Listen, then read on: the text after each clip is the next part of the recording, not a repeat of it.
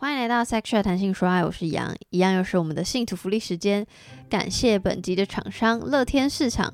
然后我必须要说，我真的非常非常感谢，就是从中协调跟我沟通的一一大，因为我就是怕他不敢说他的名字，所以就是简称他为一大。因为我其实有点龟毛，所以呢，这个合作谈了非常非常非常久。然后谢谢一大，让我体验到台湾乐天市场的好。然后，总之呢，就是我整体的线上购物体验都很顺，没有任何犹豫或我不懂的时候。然后再来就是这次合作选购的店家是叫做 OGC 株式会社，然后它就是一家贩售许多情趣用品的代理品牌。然后我这次从他们家琳琅满目的商品里选中一个，是我之前从来没有用过的牌子，叫 Kiss Toy 的吸吮震动双跳蛋，好不好？它人如其名。就是我从来没有用过这个品牌之外，我自己也从来没有拥有过跳蛋跳蛋型的产品。因为我一开始拿到的时候，就大家如果现在去看我的线动，我应该就有发，就是我就以为它就是跳蛋，但是我没有看清楚名字。就它除了双头都可以震动之外呢，就是有一头居然就是有我最爱的那个吸吮的。气的样子，就是它是吸跟震是合一的。然后因为我以前可能就是 就是有点低调，但是有以前我可能就是要拿 A 产品是侵入式产品加 B 产品，就是之前我分享过我最爱的德国的品牌 Womanizer。结果这次我就是一个 Kiss Toy 我就可以搞定了，所以就是推荐给跟我一样很想很忙的使用者。好，总而言之呢，就是这次的体验真的非常棒。然后 OGC 有提供。嗯，售后服务根据不同的，它代理不同品牌有不同的保固时间，大家可以就是仔细看。然后再来是它有特别说明说，如果你遇到了瑕疵的商品，也有换货的服务。然后这是不管是整体的乐天市场的选购体验，一直到呃 OGC 的使用体验，我都觉得很不错。然后所以就推荐给大家。然后乐天市场的话是即日起到一月十五号有。年货大街的系列活动，因为每天都不太一样，所以就是我会把网站贴在资讯栏，大家可以点去看看。另外呢，这是合作店家 OGC 株式会社，哎，有够难念，OGC 株式会社也有提供给信徒朋友很多优惠。第一个呢是订单折扣，就是满六百六十六元折三十元。第二个呢是免运的门槛，就是单笔消费满一千五百元就会享免运费。好，第三个呢就有点复杂了，就是一月到底有多复杂？一月八号到一月十七号，再说一次，一月八号到一月十七号是专属 Podcast 的优惠，就是专属信徒朋友的优惠，单笔满千领券再折一百元。啊，这个领券是什么意思？就是我一个那个我的码，我的折扣码，但是因为那个码它其实就是设定的非常长，所以我念出来你们就拿笔。纸笔记也就是很浪费时间，所以我会把折扣码直接贴在资讯栏下方。好，就这样，那我们就开始节目吧。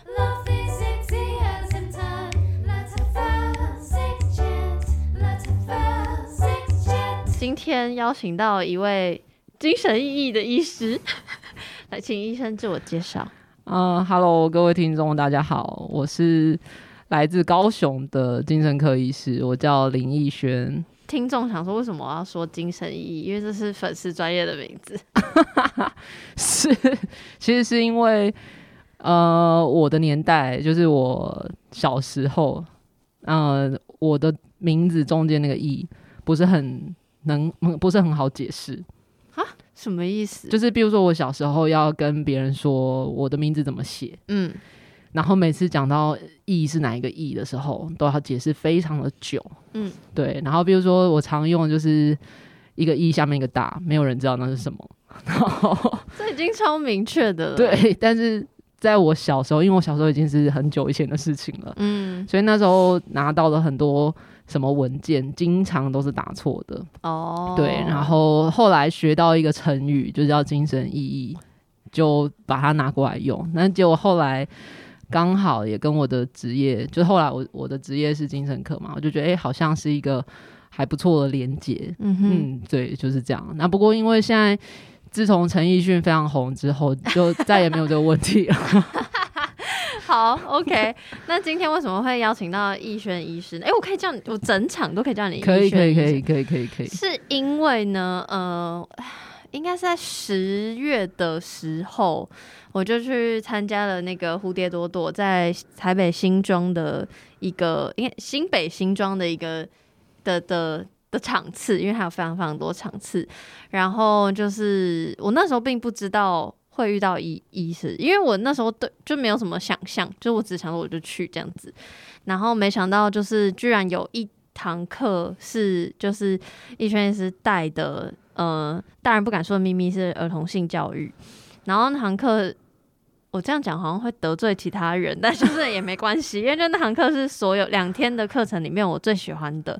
然后我觉得我当初为什么会去报名朵朵？等下先跟听众讲一下，就是嗯、因为我曾经在我的那个节目的 IG 有发文说我有去参加朵朵，所以有可能有看到贴文的人知道什么是就是蝴蝶朵朵的培训。那哇，我很怕我讲错，如果我讲错，你医医生你再补充。就是蝴蝶朵朵是在讲呃，是新加坡老师的一个绘本。他在讲是告别作，对，嗯，然后他是在讲呃儿童性侵的一个绘本，嗯，然后其实我有点不是很确定这个课程是怎么样开始的，嗯，但是嗯，就是嗯，反正蝴蝶多多培训课程就是利用这个绘本，然后有会有两天的课程，然后在全台各地都有不同的培训，当然培训不一定是代表你一定能够成为说故事的。妈妈、阿姨或是爸爸、叔叔，就是不不保证什么，但至少可以让你更能理解，嗯、儿童性教育或儿童性侵防性侵害防治这件事情，这样子。因为那时候我就嗯、没有多想，那时候我会报名的原因是因为就是因为我在做这个节目，我觉得我跟现场很多人不一样。那时候有跟坐在我旁边的一个妈妈聊天，她就说哦，她会来是因为就是她有小孩，爸爸就是一个。很能想象的，嗯，然后他听到我的原因，她有点吓一吓一跳，因为我就跟她说，我其实在做一个跟性有关的节目，然后因为我就会说，我会想要，也是做了做了做到最后，就觉得哦，好想想要提倡性解放或是情欲平等这种事情，但是面对于呃，比如说儿童性教育或性侵害方式，就是很不懂或者很不知道，就是会不会有冲突或什么之类的，嗯，所以才。后来因为水塘的关系，所以知道蝴蝶朵朵培训课程，然后才报名这样子。嗯，嗯对，所以今天才会认识，嗯、呃，一璇医师，然后才会请医生来上节目。嗯，然后虽然今天的主题是儿童性教育，但是我还是想要就是针对医师个人的一些历程来访问一下。嗯哼，对，okay、对，但但上述我对于蝴蝶朵我的培训课程，你有没有什么要补充的？就我怕我漏讲或者讲错。哦，那我稍微解释一下它到底是怎么出现的。好啊，好啊，对，啊、就是，诶、欸，其实就是主办这个的类似发起人吧，嗯，他有点像是新佳慧老师的朋友，但不是不是非常熟的朋友，但是一直就是在类似绘本的推动上面是有一些合作的这样子，嗯，嗯，然后那时候新佳慧老师出了这本书之后就。知道他生病，嗯，对，那这个发起人啊，发起人叫 Betty 哈，然后 Betty 就去医院看看老师，然后有提到说，呃，就是想要赶快推广这个，因为不太确定老师的病况怎么样，这样，嗯嗯嗯，对，结果就还在谈，还在讨论的过程当中，没想到那个新教会老师就就先过世了，嗯哼，对，那过世了之后，呃，当然发起人他。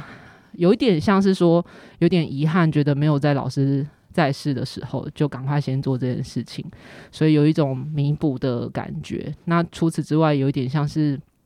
做这个事情去转移掉一些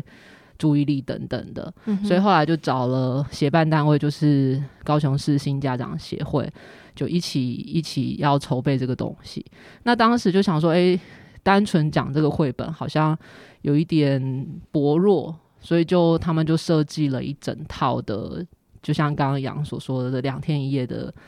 一系列的课程。嗯、所以他的课程的安排，我个人是觉得还蛮喜欢的。我其实比较像是中途加入的，因为他们一刚开始是募款，想说呃希望先到偏乡，嗯嗯，因为其实蝴蝶朵朵在上市之后得到非常大的回响，嗯、所以有很多单位在办类似的课程，嗯。那这一个新家长协会的这个课程，他们他们就希望说募到的款项可以到呃比较没有资源的地方去讲。那他们希望就是说可以结合在地的，比如说社工的资源，譬如说像我来自高雄，嗯，然后现在我在台北，假设我今天临时遇到了谁被性侵了等等，老实说，我也不太确定，除了打一一三或者打做线上通报之外，我也不太确定说在地的资源可以做什么样的转介，嗯，嗯，所以他们呃在各个县市办课程的时候。第一个就是会找当地的社工，嗯，所以那个县市的社工会来分享，就是说那个县市他们是怎么处理类似的案件，嗯哼，对，那后来后面才会接原作者跟原会者，啊啊没有作者，然后作者已经过世了，就是会者他们在创作的过程的一些想法，嗯哼，对，那还其实还包含会者本身其实也是性侵的受害者，所以他有一些心路的历程，还有陪他复原的过程，这样子。嗯。那后面才是医师的部分。嗯，那我们这个课呢，其实是最早是最早最早，其实是一个应该已经算是网红的医师了哈，就是小刘医师。嗯。嗯，小刘医师，呃，小刘医师一直也很着力在儿童性教育的部分，嗯、那就没有想到这个课越开越多场。到现在应该将近三十场了啦，嗯，对，然后小刘医师没有办法，就是抛夫抛夫弃子，就是这么多，对，所以就拉了几位一起进去，所以我是呃被找进去的其中一位，这样子，嗯、所以其实也很有缘分哈，就是说新北那一场刚好是我这样子，嗯、呃，对对对对，然后应该这个系列应该就剩最后的两三场了。好，预计在明年一月、二月的时候，这个计划就会先完成这样子。嗯，嗯，我想，因为那时候我发文的时候，就有很多人问私讯说什么报名什么什么的，然后想要，呃，听到现在的听众应该也会想要问，如果有兴趣的人可能会想问怎么报名。我跟你们说，超难报名的，我跟你讲，真的很难报名，真的很抢，抢到不行，很夸张，真的超夸张的，是要那种你要一直。在那个活动页网页更新，对，你要一直在那个活动页里面，然后确定说，哎、欸，什么时候有新的资讯？嗯，对，然后那是因为那时候真的就是一心一意，非常想要报名，嗯，所以新的场次一出来就马上报名。当然各地还有不同的呃主，就像你刚刚说主办单位，对对，但那时候就是想要报新家长协会。办的这样子，嗯、对对对，好，那讲完就是我们认识的过程。其实你也更不认识我，是我认识你，就有点像，就是你知道，我是一个台下的小听众，因为那场很多，蛮多人的，还是每一场都这么多人呢、啊？诶、欸，看场次，嗯、但是大致上差不多啦，差不多。嗯，对。而且其实那时候我呃下课之后就超想要去找你攀谈，那时候本来就想要去。就是那时候就想要提出口头邀约了，然后但是因为因为下课就超级无敌多，嗯，什么同学像同对啊，同学员学员就是对涌上去，就看你带的很多教具啊。然后就想说，嗯，因为我就是因为大家比较那种，就是妈妈会聚在一起讨论什么的，可是我就是比较没有那个共同的话题，所以我想说，啊，算了，我就还是寄信好了。所以后来才会拖到现在这样子，嗯、对，所以就是还是还很感谢这个这个缘分。嗯，我也很感谢，蛮神奇的。好，然后因为你的粉丝专业上面写说你是身心内科，然后那个斜杠精神科医师。嗯然后想问，这两个东西是一样的吗？一样的，所以身心内科就等于精神科。在台湾，对，没错。哦、我想全世界应该也差不多啦，因为精神科它非常正式的名字，精神医学、嗯、应该这么说。精神医学它的英文字就是 psychiatry 嘛。嗯，对。那其实，在其他国家，嗯、呃，不管是英文或是类似，比如说法法文、德文等等，就是那个字字首有点类似，其实都差不多，就指的都是精神医学。可是，在台湾呢，你要讲精神科，就常常会受到很多阻抗。什么意思？嗯，就是说，呃，精神科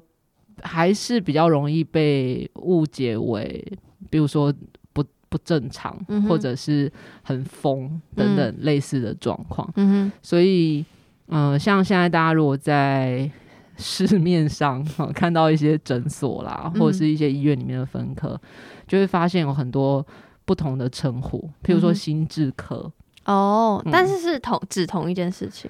其实后面看的人都是同一批人。Oh, OK，对，都是精神科医师。对，所以像呃心智科啊，或者是像有些会写什么心灵诊所啊，哦，呃，或者是身心科是最常见的啦。嗯，那身心科跟身心内科基本上也是同一件事情。OK，虽然说多了一个字。嗯所以其实全部都是精神科医师在坐在那边工作。对，所以可是，嗯、呃，我过去，我过去就是刚刚训练完，就是比较年轻气盛的时候，我其实很不能接受人家叫我身心内科医师的原因是什么？就是我觉得人就是名正而言顺啊。就是我刚完成精神专科的训练，为什么我不能讲我是精神科医师？哦，之前啦，哦，之前，所以每次有人说，呃，就是用其他科的名称的时候，我就会觉得，为什么我们要要对？为什么不，不是用这个名字？对，为什么不能够这么正大光明？可是随着年纪渐长，就会觉得说，如果这个名字上面有一些些变化，反而有机会让本来抗拒就医的人，嗯，能够有机会走进来，嗯，就好像不失为是另外一种方法，嗯哼，哼，嗯，所以现在比较能够接受这件事情，嗯，这样对。那我我想问的是，就是你是怎么走上这条路？你从呃，应该算诶、欸，高中大学的时候就就决定要走精神科这条路吗？国中，国中。国中对，那时候怎么会知道？哎、欸，我这样会很失礼。我不会，不会，不会，不会。哎、欸，其实是国中，应该是说我从小就有发现自己是，呃，就是喜欢听故事。嗯，因为功课也都还还算是不错。嗯哼，那家人刚刚就会一直，比如南部嘛，哈，这样有点。地区歧视，没关系，没关系。反正就是就是比较传统的家庭，就不断的会灌输灌输你说，哎、欸，你功课好啊，以后要不要当医生啊？嗯，等等等之类的。嗯，那但是以之前就会就是小时候阅读的量还算多，嗯，然后就有接触到一些跟精神科有关的书。然后其中有一本。我印象很深刻，但是我国中就看了，就是《遭遇之心》。嗯，对，那他就是一个精神科医师，同时也是一个精神科的患者。他把他的这个生病的过程就写出来。那可是他写的就是一个很，我觉得是一个很吸引人的作品。嗯哼，对，那次看了那个书之后，我印象非常的深刻。然后就想说，哎、欸，好像是一个可以听很多故事，然后自己似乎也可以。就是借由这些故事，然后你的工作上会变得元素好像比较丰富一些，那种感觉啦。对，然后接下来就高中嘛，就发现哎、欸，因为看了那一本之后，就会找别的继续看，嗯，然后就越看就会发现好像是蛮有趣的，嗯嗯，对，就一路到考大学的时候，所以我考大学的时候呢，哎、欸，我是推荐真试的。我在真试准备那些备审资料的时候，我在上面就很明确写说，我就是要走当精神科医师，嗯，就是非常清楚。那也很幸运，就一路到现在，好像就真的往这个道路前进。嗯哼，对。那我觉得目前的工作也还算是符合当年哈的想象，二十年前的。的想象，嗯呃，对，就是的确可以听到很多人的故事，嗯、然后可以帮上一点忙，这样子。嗯哼哼。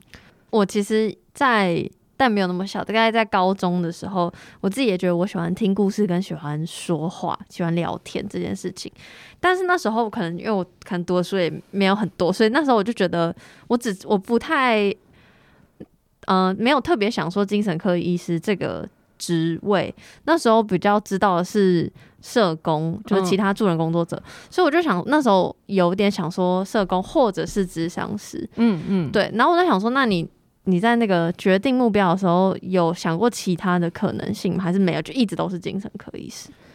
我觉得其中有一部分是，呃，我觉得成绩吧，成绩，嗯、然后包含。在拿到那个成绩的同侪，嗯、大家的目标好像都蛮一致的。嗯嗯，还有比如说像我高中念私立高中，嗯那一种那种氛围其实就很强烈。嗯哼，对。那同时那时候还有另外一个想法是说。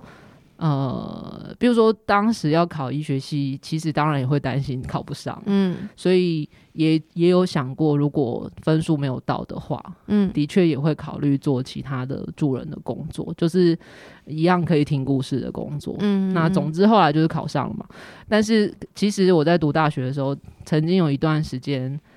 不是很顺利，嗯。嗯，就是。嗯、呃，比如说像我真试的时候啊，我过去的成绩都是文科比较好。嗯哼。然后我记得我面试的时候，那个教授就问我说：“哎、欸，你的语文的成绩那么好啊，为什么要来读医学系啊？” 然后，对，然后就说：“哦，因为就是虽然文科相对比较好，但我其他科也没有很糟糕啊。我想应应该是应该是应可以应付的过去这样，而且我觉得。”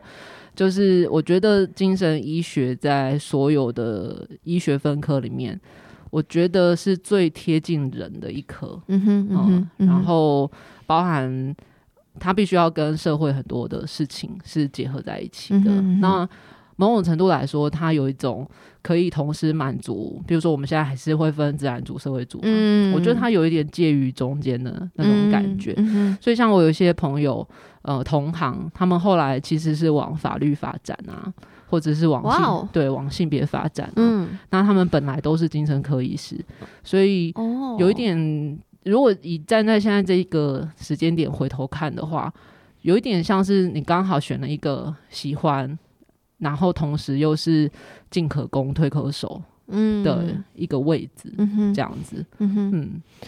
呃，我之前访问过一个性咨商师，然后因为呃，因为我对智商也不是非常理解，所以那时候我就问他说那个过程是什么，然后他说其实都是从呃呃心理智商开始，然后慢慢慢慢呃有点像。分细分，你才会去选你喜呃你有兴趣的，所以他才会进继续进修性咨商，而且性咨商通常是整个学术过程结束之后，你自己再去外面进修的。对。然后我不晓得，就是医学上，呃，你选精神医学是的那个历程是也像性咨商讲嘛，就是你要先学会很多其他东西，然后你再自己选。呃，过程其实蛮类似的。嗯嗯。譬如说。你要当精神科医师，嗯，你第一件事情是要先成为医师，对。所以其实所有人在分科前，嗯、大家读的书都是一样的，嗯，对。那当你医学系毕业，然后考上执照，嗯，成为真正的医师之后，嗯，才会进入分科，嗯哼，嗯。那可是你进入分科的时候，其实都还是很菜啊，因为 医学系毕业。的时候的临床经验其实还是非常的少，嗯，所以当我们刚分完科，你踏入精神科的第一天，嗯哼，其实就是菜鸟到爆炸的一个 一个状态，嗯哼，对，所以对精神科，呃，你正式当精神科的住院医师的第一天的时候，你脑中有的知识就是非常非常表浅的，嗯哼，那是从那一刻开始正式受精神医学的训练。那大概就是要收四年的时间，嗯。那收完四年之后呢，呃，基本上一些基础的临床的处理应该都没有什么问题。嗯哼，对。但是如果你后续想要有更精、更精进的发展，那就你就可以自己决定。嗯、譬如说，像我选的是儿童青少年。哦，嗯、所以这个是你选了精神。对医学之后，然后四年之后你再细选，对儿童青少年。哦，而且你如果走儿童青少年的话，如果想要再更细分，嗯，也还有很多各式各样的呃治疗的方式或者是领域，你可以去参与。嗯，嗯，所以跟就是像杨刚刚讲的那个性咨商师，其实是。嗯呃，其实是很像的，不管是临床心理师或是咨商心理师，嗯，一样都会历经这个过程，嗯，就终究还是会在临床服务里面慢慢去找到自己可能比较上手或是比较喜欢的领域，因为毕竟，诶、欸，即便到现在，我们每年都还是要花很多时间就是上课啊，进修对等等的，对对对，就当然也也是有些人不需要不想做这样的事情啊，因为基本的东西。呃，把握住了，你还是可以看一些基础的，嗯，基础的病人，然后做。做非常熟悉的工作，可是如果你想要更进一步发展，就看自己的取舍这样子。嗯哼，那另外我想问的是，就是因为刚比如说有讲到社工，讲到咨商师，我想问你的工作会接触到他们吗？因为像比如说我之前访问那个智商师的话，他们说有可能会跟呃社工人员或是学校的辅导体系的人员有有点像。业业务的接触，类似这种，不晓得精神科医师会会会。会会是转介吗？还是？就是嗯、呃，管道有一些最常见的其实是对是转介没错，比如说像学校，嗯哼。嗯，或者是像有一些是住在机构里面的小孩，嗯哼。嗯，那他们平常都有学校的，比如说学校的辅导系统，嗯哼，或者是。嗯，社会局他们会有专责的社工，嗯，那可能这些孩子是比如说被虐待，或者是被性侵、家暴等等，嗯，那他们都会有自己专责的社工，嗯，那那些社工师或是社工员，他们就会看孩子们可能如果他们需要一些精神科的协助，就有可能会带来门诊，就其实就是一般的病人，所以你是最后一站，就是你是被转介。对对对，哦、嗯，然后这是其中一个接触的流程。嗯，那有时候是呃，可能机构他们平常就是，比如说他们平常在照顾孩子的过程当中，有时候可能会出现一些问题，不只要找人讨论，嗯，好，或者是他们想要了解一下其他的角度的看法，嗯、那我们可能就会进到机构去跟他们讨论当时孩子的状况。嗯，对，那就不会是一个看病的模式。嗯哼，嗯哼，对，那其他包含有一些呃，有一些合作的计划，譬如说像今年我跟我的一些呃伙伴，我们就带安置机构的小孩去骑脚踏车。嗯，嗯，那那个就不太像是医病的关系，嗯，嗯，就比较像是一个陪这群孩子成长的历程。嗯哼，对，那所以就有点像是。我们这个就是身上带有这个专业啦，然后看社工师或是心理师，希望我们可以怎么样合作，嗯，或是找到彼此，嗯、对，然后去帮助需要帮助的人，嗯、这样子，嗯嗯。那你觉得就是精神科医师跟社工师、心理师还有其他助人工作者的差异是什么？啊，通俗一点来讲，嗯，最大的差异就是我们可以开药。哦，对，最大最大的差异。哎，可是哦，哎，所以好，假设心理咨商师、智商心理师，他如他他只能，他也算是医病关系，但是他如果他觉得就是他的他的个案需要到开药的时候，他就会转借给你，是这个意思吗？嗯、呃，对，广义的医病关系其实就是，虽然说医病关系字面上是医跟病，嗯，对，但是我想更广泛一点的范围就是。嗯助人者跟被帮助者之间的、嗯、的关联嘛，那现在我观察到比较多的情况，就是说，呃，以过去的机制，比较像是医师看完整，嗯、然后他觉得这个人需要做心理治疗，嗯、他就会转出去给心理师。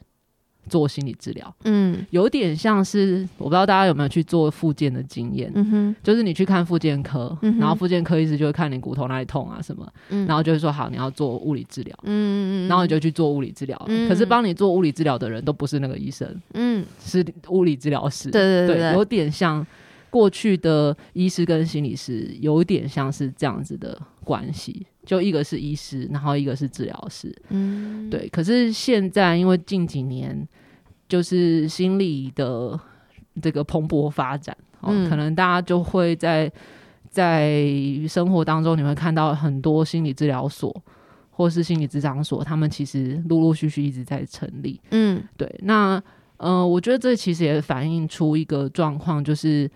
呃，大家对于做心理治疗或是做心理咨商的接受度是越来越高的。嗯，对。那当然有另外一部分，其实是呃，也有人会担心说，我看了精神科，就扣回到我们最早讲了，我看精神科就代表我是不是不正常了？嗯，那我先不要看精神科，嗯、我先先先做一些心理咨商，嗯，嗯，然后这大概是第二个可能的原因了。嗯、那第三个原因是保险，就是说，比如说你去做这些呃心理治疗所的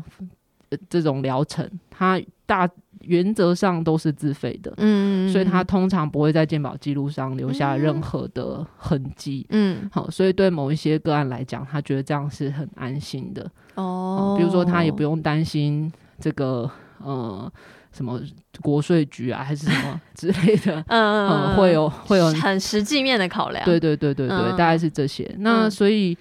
呃，我自己的状况就会是。诶、欸，我有时候我自己也会接一些心理治疗的个案，但相对比较少，嗯、因为就门诊看完，其实也差不多快要不行了，累了。对对，那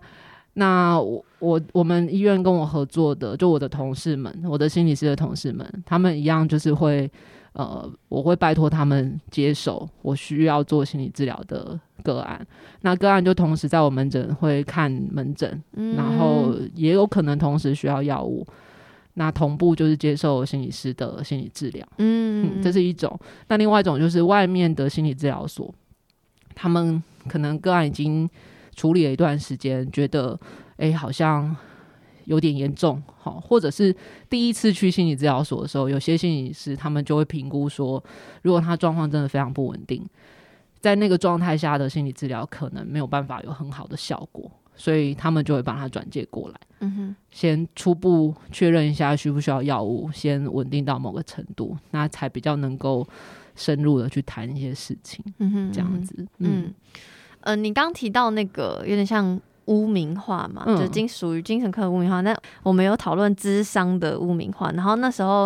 嗯、呃，记得那时候智商师就讲说，还是会有部分人觉得说，好像很严重的人才要去看智商，嗯、才要去看心理师。但是，嗯、呃，他觉得就像现在很流行，比较流行去重训，然后你只是 你知道吗？需要一个人帮你，你知道，呃，怎么讲？那他有他的专业，coach 嘛？对对对对对的概念，嗯、对，所以。但的确，仔细想想，的确，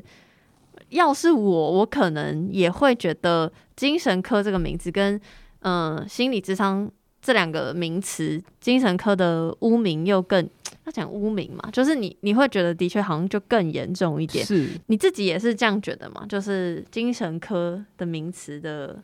怎么讲，社会大众对他的想法。嗯，是相较心理智商来的负面的。我必须要承认，我觉得我感受到的，嗯，是如此。嗯，对。但是我自己在做临床服务上的时候，我会尽可能的让有时间的话，我都会尽可能的让我的个案，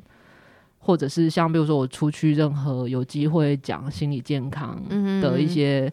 讲座的时候，我都会一直强调这件事情，嗯，就是说。不管你今天选择看精神科，或者是看心理治疗师，嗯，或者是心理治疗师，随便哈，就是哪一个单位，嗯，它都是等于是多一个有受过训练的人，嗯，来协助你了解你的状况，嗯，那我也不得不说，就是看精神科，老实讲，在台湾算是一个 CP 值蛮可能相对高啦，就是比如说。大绝大部分的精神科都是健保的费用嘛，嗯嗯、所以如果你附近住家附近有个诊所，然后呃可能花个一百块、一百五十块，你就可以有一个可能也许没办法太长，嗯、但是有一个可以跟你了解你的状况的人、嗯、等等的。嗯、那当然有些人会觉得说啊，我每次去都等很久啊，然后见到。见到医生都等很久，对啊，然后见到精神科医师都讲五分钟，他讲五分钟知道我在干嘛吗？嗯、呃，对，我只能说，不是每个精神科医师都是讲五分钟，嗯，对，风格不太一样，嗯、对，但是当然，如果你今天需要一个非常深度，然后时间很长的嗯评估或是治疗，诶、欸。正式的心理治疗的确是一个比较好的选择，嗯哼，对对。但是如果初步哎，你还不太确定说自己到底是怎么回事，嗯的时候，嗯、又觉得时间上或是经济上还没有办法负担这么多，我觉得回回到一般的精神科的门诊就是一个管道啦。嗯，嗯，那你跟他跟这医师谈完之后，他可能会给你一些建议啊，嗯，嗯，或者是转到你你真的比如跟你解释完心理治疗的一些好处或者是一些特色之后，嗯，你真的愿意这么做，那可能心里也会比较踏实一点。嗯哼，这样子，嗯，嗯我觉得。医师刚刚有讲到，就是我本来想要问，就是会建议什么样的人看？因为我记得那时候这张上好像说，就是有点像是你发现你有一个问题，然后你想要解决，可是你需要透过专业人士的能力来帮你建构解决问题的能力。他不会不一定帮你能不一定能帮你解决问题，但他可以协助你建构能力。然后像你刚刚有提到，就是评估自己的状况之后，决定要去看，比如说精神科医师还是咨商心理师。嗯，但我想问，就是实际上你的经验上。会来看你，看你 会来会来就诊的个案，都是自己主动来，还是是被转介，还是被你知道被被压来，还是什么？看年纪耶。哦，嗯，看年纪。比如说以儿童青少年来讲，基本上就比较少自己来嘛，嗯，尤其是年纪越小的，嗯，对。但是会发现十八岁以下，呃，国高中生现在会自己来看的。哦，真的哦，嗯，而且有不少就是已经在网络上查过很多资料，哇，很棒哎，这很对很，你不觉得很开心？我突然我突然很开心。对对，就是他，比如说他现在网络上有一些什么情绪筛检的量表，嗯，他都查完了。都做完了，嗯，甚至有些人还会看完一些专门在做相关主题的 YouTuber，嗯嗯，对，那看完之后，当然，比如说有些人看完就会觉得我每个通通都符合，我是是不是是不是什么病都有，哦、呃，有些人会有一点担心这样子的情况，嗯、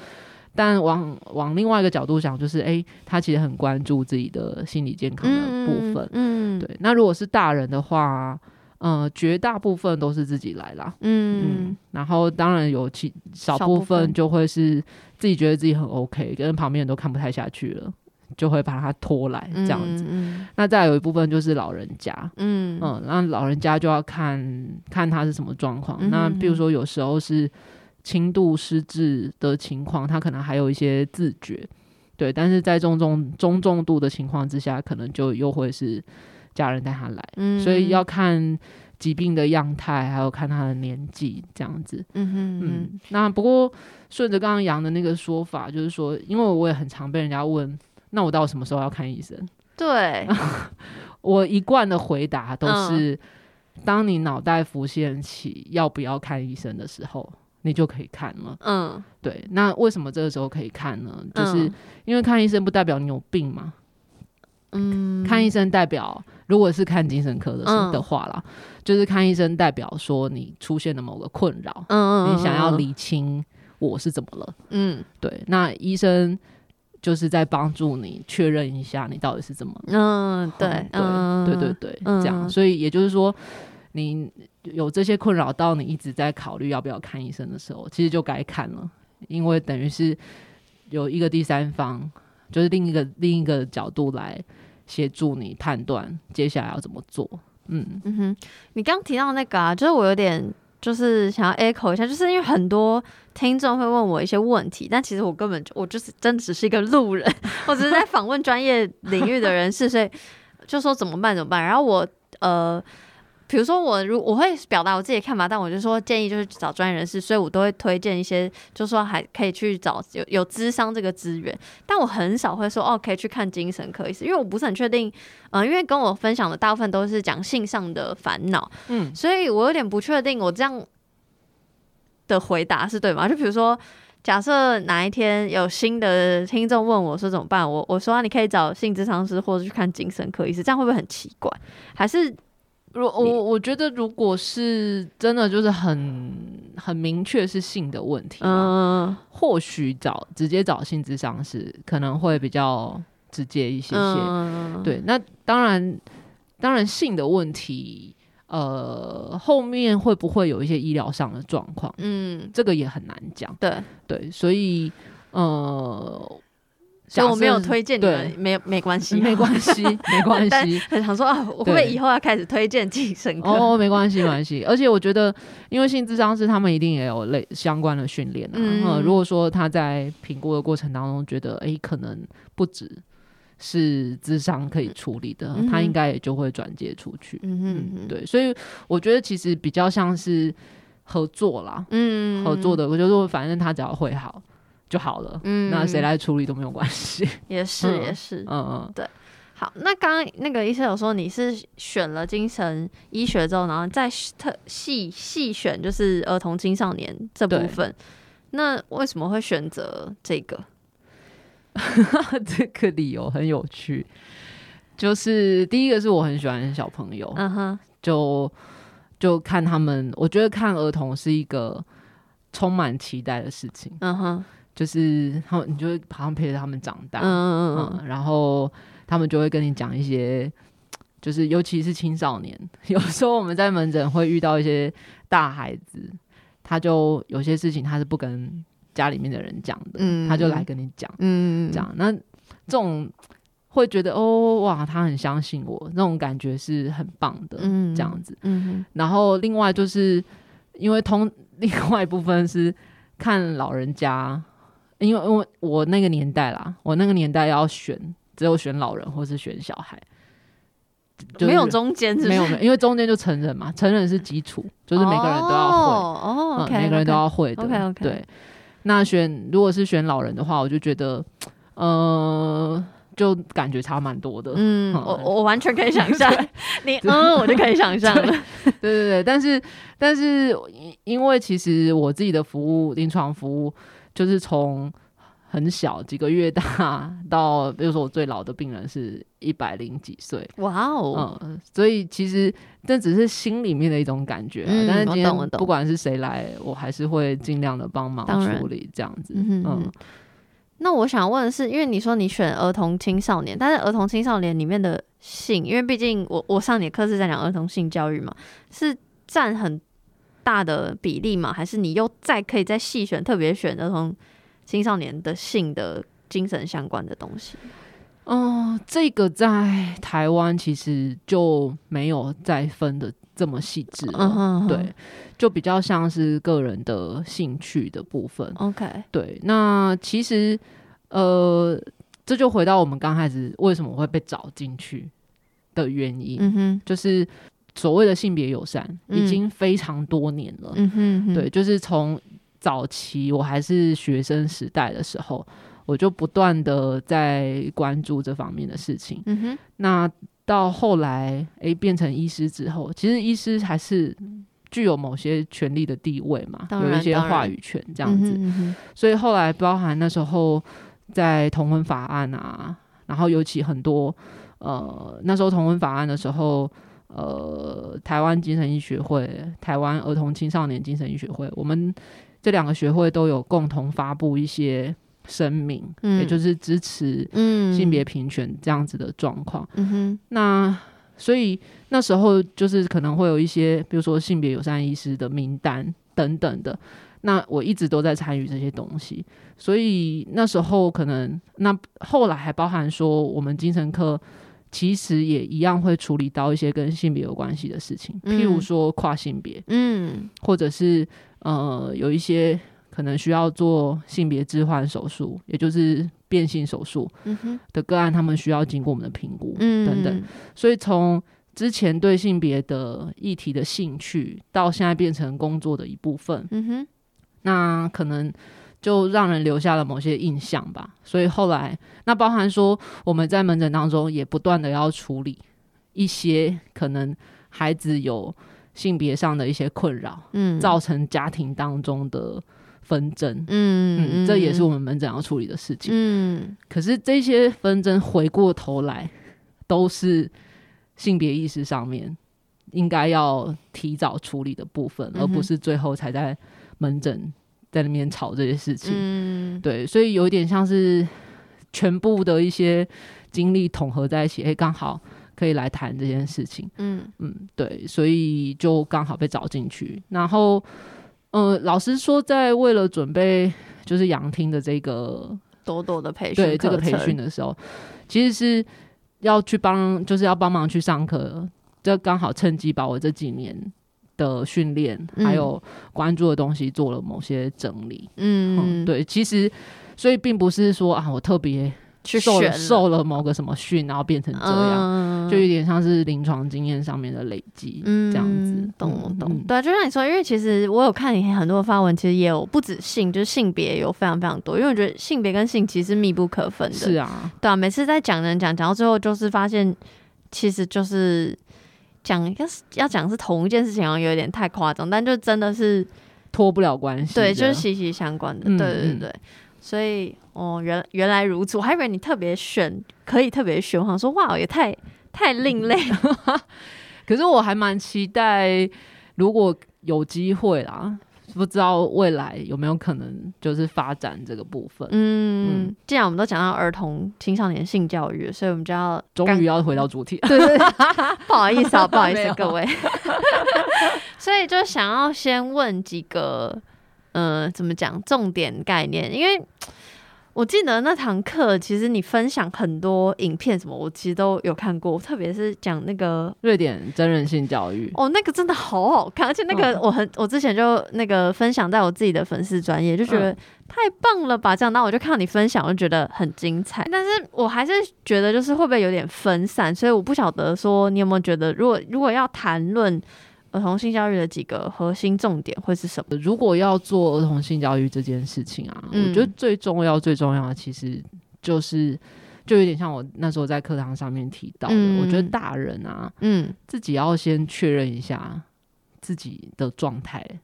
所谓状态的意思是针对于这个议题的，针对性的想法，还是说针对于儿童的，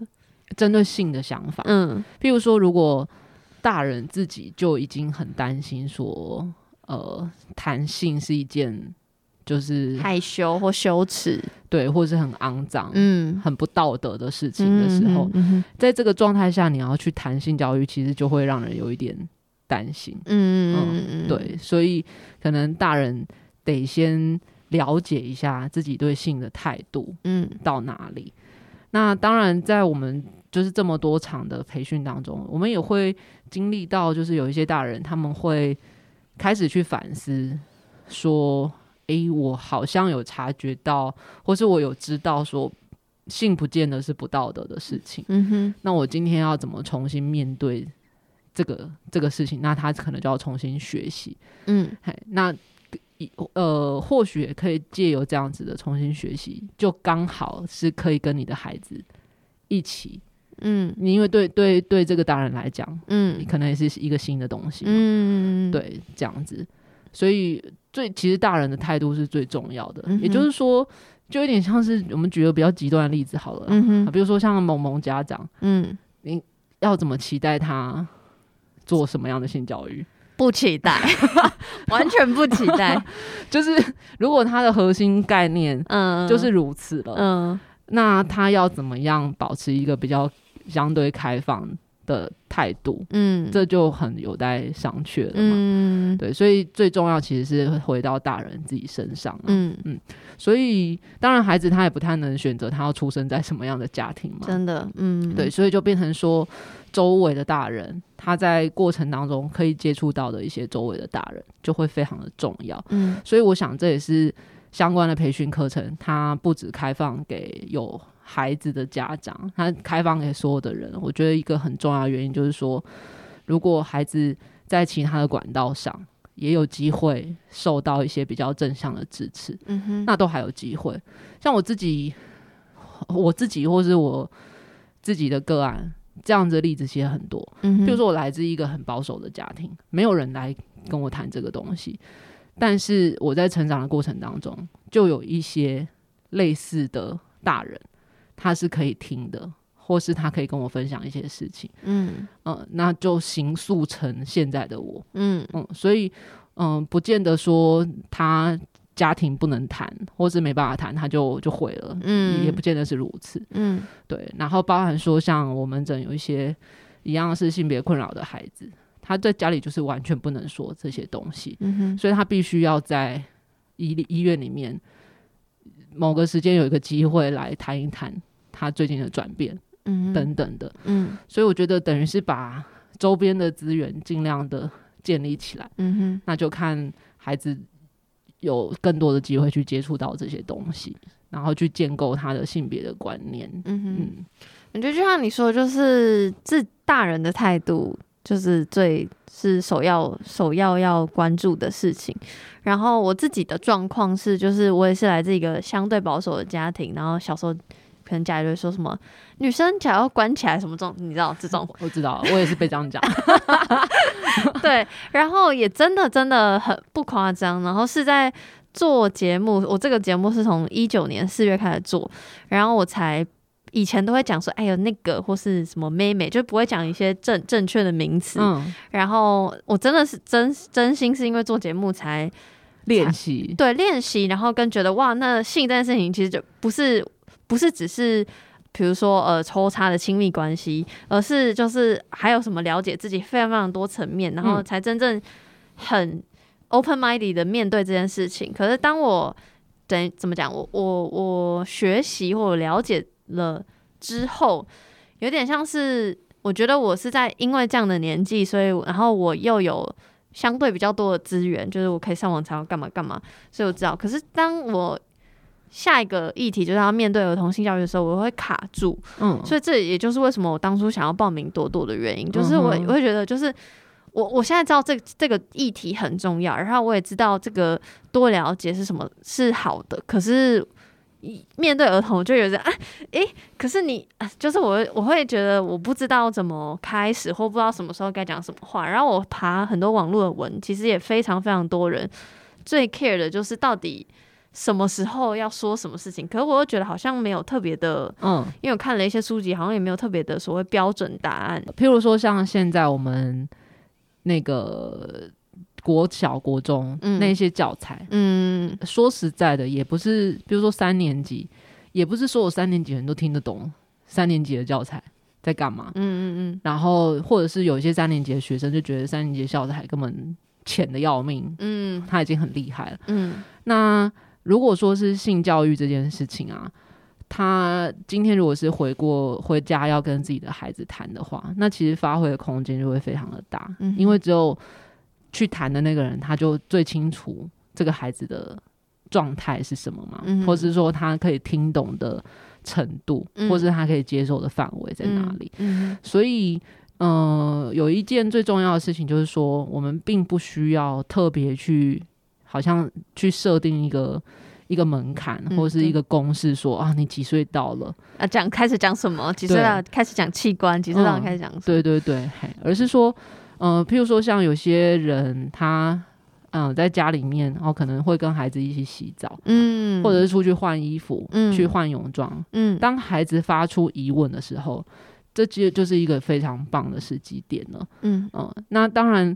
嗯、呃，如果大家其实会脑袋开始去担心，说我到底要怎么讲，嗯嗯嗯的人，我们反而不担心。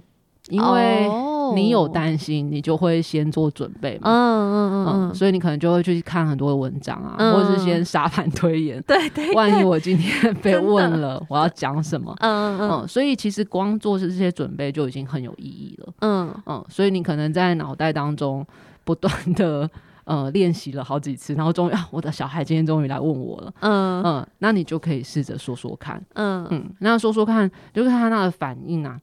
好，比如说他有些孩子，他根本也没有很想要认真听你讲，他听了想问，对，他只想问，他听了就跑了。对，但是如果有些孩子，诶、欸，他听了之后可能有一点听不太懂，或者是更好奇，嗯、那你就可以再继续延伸下去，嗯、或者是说，诶、欸，你他问了一个连你自己都不知道的问题的时候，嗯、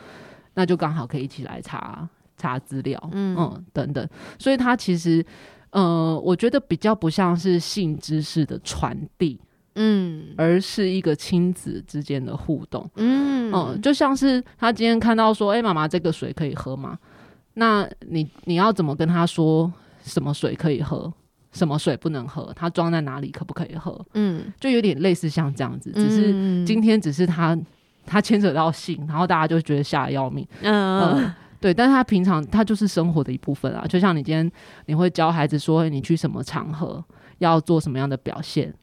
然后穿什么样的衣服，嗯，比较合适，嗯，那其实这核心的观念都是一模一样的，嗯嗯，对。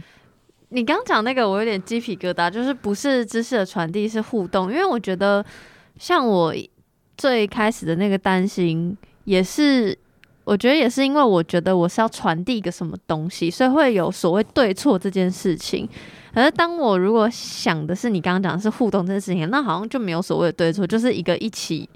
的感觉。对，嗯，对对对，就像有时候，比如说孩子他在日常生活当中他会发问的问题，你根本无从预测嘛，真的。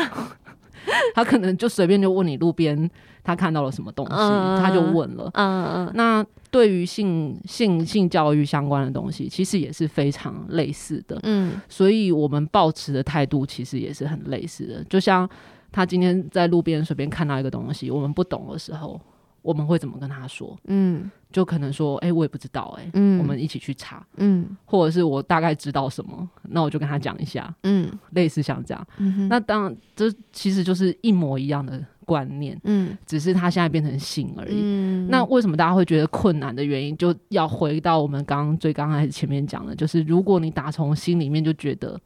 这个是不能说的，嗯，那你就自己就受限住了，嗯哼，对，那那这个互动没了。就很可惜，嗯，因为就像我们在课堂上面分享的，他今天在你这边找不到答案，或是老师被拒绝的时候，他就不会找你。如果以后有问题，没错，他就自己去找一些你永远也可能掌控不了的管道，嗯，那你就再也得不到他到底学到什么东西。嗯，那这个其实反而是我们比较担心的部分。嗯哼，嗯。我还是要代替大家来问你一些问题，嗯、但这些问题不一定有正确答案啦，就是你对你斟酌。嗯嗯，好好 好，好来一个就是各年龄层阶段要怎么说明性爱，或者说怎么说明小孩的出生。如果大家已经有讲类似经验，或者是有看过类似的教材的话，嗯、我们大家可以回想一下这些教材都在讲什么东西，或者是他画什么样的图。嗯，我记得你在课堂上有拿一本说，有一本还有一本是比较隐晦的是，是就是他就画一男一女，然后在就是在棉被里面画出就是一个睡觉的图，对对，只有睡觉，对对对对对，嗯嗯对。但是我们都知道根本就不止如此嘛，对对对对，对，所以嗯，但到底要怎么讲哈？就是比如说各年龄层。这边就要结合我们刚刚说的，它其实没有分什么年龄层，嗯，对，就是呃，但是大家要把握一个这个要怎么说，一个一个态度，就是说，今天假设你讲到最后你也觉得讲不太下去的时候，也没有关系，嗯，因为如果你很认真，然后到最后实在讲不太下去，孩子会知道，他会知道，嗯，他会知道你很努力的想要解答他的问题，但是你到最后。就是不行了，这样。对，嗯、所以后面你还是，比如说你讲到最后不太知道怎么讲的时候，嗯，你还是可以跟他说，哎、欸，我不太确定要怎么说，嗯、可是不只是如此，嗯，那你让我准备一下，好，等等，那但是如果你能够觉得，哎、欸，可以说的更细节一点的话，呃，这一些性，比如说孩子出生，呃，出现孩子的过程就是性行为嘛，性行为讲性行为这件事情啊。一样，它并不在于说，好爸妈怎么都是，比如说引导插入，嗯，好，或者是怎么脱光对方，嗯，其实不在于这里，嗯，讲这些过程最重要的地方是前面这一对伴侣，嗯，他们是怎么。决定我要生一个孩子，就是真的耶！大家好，大家好像会 focus 在那个行为本身，对，就是大家都会这样想说，哦、我我要怎么跟他说，他怎么解开我的纽扣，或者是他怎么把我裤子脱掉？哎，不不在于这里，嗯，嗯，而是在于说，今天我们要让孩子知道，说你的出生是一个，嗯、呃，大家比如说大家做好准备，嗯，好，可或许没有啦，可是哦，可是如果是有的话，嗯，哼嗯，如果是有的话。他这个性行为的过程的价值，来自于说，让孩子知道我们是在怎么样得到对方的同意，嗯，然后我们可以完成这样子的行为，嗯，然后才有你的出生，嗯，所以关键是在这里，嗯嗯嗯，对，天哪，又鸡皮疙瘩，好棒哦，上课的感觉，好。那第二题，因为我觉得这答案很好，所以我就自动跳下一题。第二题就是，请问清洗包皮或割包皮相关的问题，何时该教小朋友？这也是从小就可以啦。就是说，你小时候在帮他洗澡的时候，应该都会帮他洗嘛，对不对？嗯、对，其实就就要开始了啦。嗯，好，对。然后，如果你真的不太确定，那么小包皮可不可以剥？嗯，或者是要怎么剥比较不会伤到？嗯，那在小儿科会诊的时候，你就可以先直接问小儿科直接问小儿科医师，或请小儿科医师先示范给你看。哎、嗯欸，就不要等到他已经就可能五年都没洗过。之类的，嗯嗯，还是就是清洁卫生最重要。对，嗯、对对对。那当然，要不要割包皮这件事情也很看个人嘛，嗯、就也没有非割不可。嗯，所以这个部分还是一样，就是在跟小儿科医师讨论的状态之下，或者是他真的，比如说包皮真的是太长太难清洗，再去决定要不要割。嗯嗯，因为我之前访问那个泌尿科医生，好像。我我在想，我我不是很确定，但我在想，这个听众的提问的意思会不会是因为割包皮真的是一个手术，然后他想说是要真的争取小孩的同意，可是你要怎么跟小孩说这件事情的怎么讲重重要性嘛？就是我在想，他是不是在纠结于这个？因为他毕竟是他的身体，我想要征得他同意，可是我又是他的家长，我又你知道吗？那个纠结的感觉，我在想是不是因为这样？我在猜也是，嗯，对。但是呃，有这样子想法的家长真的很棒，就表示他非常尊重这个孩子身体的自主权嘛。嗯、对。那如果说你真的很纠结这件事情。那最起码在割之前，嗯，该做的清洁还是要把它做好，是，对，免得不要割的时候是什么十八年珍藏 之类的。嗯、对，的确哈、嗯，真的真的好。那下一题是如何从小教导呃宝宝懂得保护自己的身体，就身身体界限的这件事情。呃，这件事其实是就会回到家人跟家人之间的相处。嗯哼，因为其实孩子们，我们比较担心他。不懂得保护自己的状态，嗯、通常是他到了外面嘛，嗯，比较是这样，嗯，对。那当然，当然某种程度还有一些是，比如说熟人性情的部分，嗯，但是他今天要怎么样保护自己，最刚开始的一些讯息的来源，都来自于家人之间的相处，嗯。所以今天，比如说，假设是爸爸妈妈就是最一般的样子，今天爸爸妈妈在家里。是怎么对待彼此的？嗯，然后我们出去的时候，诶，别人来摸你的孩子，嗯，爸爸妈妈是怎么反应的？嗯嗯嗯，这些其实都是一些线索。嗯，与其就是后面才在那边讲说哦，什么哪里可以摸，哪里不可以摸，嗯，就不如是一刚开始孩子在小时候，嗯，你就很明确的，诶，其他人比如其他人会来摸人家的脸啊，摸小孩脸啊，摸小孩头啊。也许你觉得他好像都听不懂，嗯，嗯，可是该做的反应就应该都要做出来了。你说所谓的反应是指我跟小孩说，还是我跟这个摸他的大人说？比如说我今天我今天看到我朋友的小孩啊，可爱可爱，可爱然后捏他脸，对对对，那对方就是抱着的妈妈，嗯，他应该就要有一些表示说，哎、欸，呃，就是你可能要。确认一下我的小孩愿不愿意，愿不愿意，嗯，嗯，等等，那可能他就是太小了嘛，我怎么知道他愿不愿意？嗯，可是这样子的一个动作啦，哎，其实是应该要有一些展现的啦。好，那尤其是、嗯、尤其是如果小孩已经更有自己的一些自主表达的时候，嗯哼，这些这些表现就应该要更清楚。嗯嗯，对。那再来就是，呃。大家在那些那种教材上面，其实也都会看到什么什么穿泳装的地方是不能摸的啊。嗯，哎、欸，这个观念也是比较老一点的，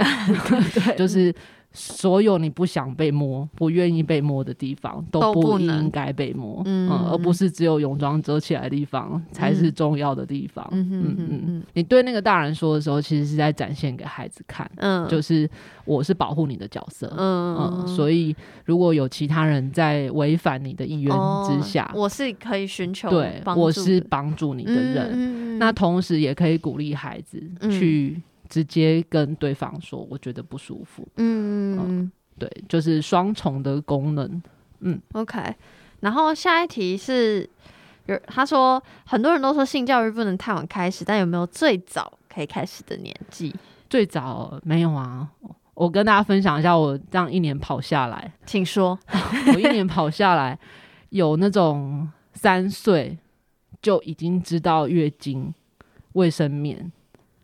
太厉害！我根本不知道我三岁在干嘛，完全没有三岁的记忆。嗯，就是就是那个妈妈，她就分享说，因为反正就可能她有见到。妈妈在换卫生棉啊，嗯、或者说厕所垃圾桶里面有红色的东西等等，她有发问，嗯、然后妈妈就顺势就跟她说了，嗯，对，所以就完全没有限制，嗯嗯，对。那当然有些家长会很担心说，诶、欸，我小孩懂那么多，去学校人家会不会觉得我们很 open 啊，或者是我们我们到底都在教他什么东西啊，嗯，嗯等等的。那我们在教他一些正确的知识的时候，嗯，呃，我个人的建议是，假设这个孩子他就是理解的能力还很不错，然后已经上学了，嗯哼，我们也可以跟他多讲一点，嗯，就是说不是所有的家庭，嗯，都像我们，嗯，这样，哈，就是能够这么多的讨论，嗯，所以如果你今天去学校讲了类似的东西，那同学听不懂，或是同学笑你，或是同学在那边呃呃呃的时候，这是可能会有的状况。对，对，那你可以怎么样去应对？嗯，等等，就是先让他有一些心理准备，嗯，不然有些孩子他可能会觉得说，你都到底教我什么东西，然后 让我去学校，嗯，呃，反而反而被被。被有一些不是很好的互动等等的，嗯哼嗯哼嗯，OK，好，因为时间关系，其实还有很多人问很多问题，我就是不一一赘述。如果大家真的很喜欢逸轩医师讲的，我跟你讲，就是直接去他的粉丝专业，就是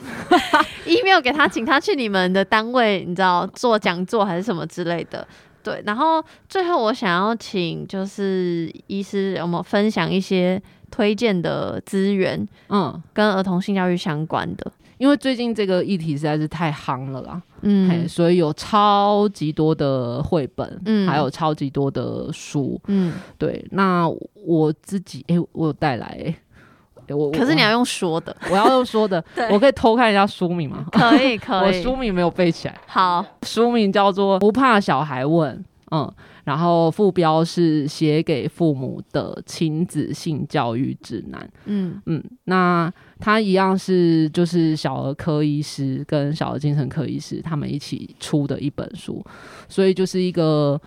呃同时兼顾身心的两位医师啦，哈、嗯，就小儿科医师跟小儿身心科医师。而且其实这本不止性教育，它很多情感教育也是。对对，因为要讲到一个非常重要的事情，嗯、就是我们。在谈性的时候，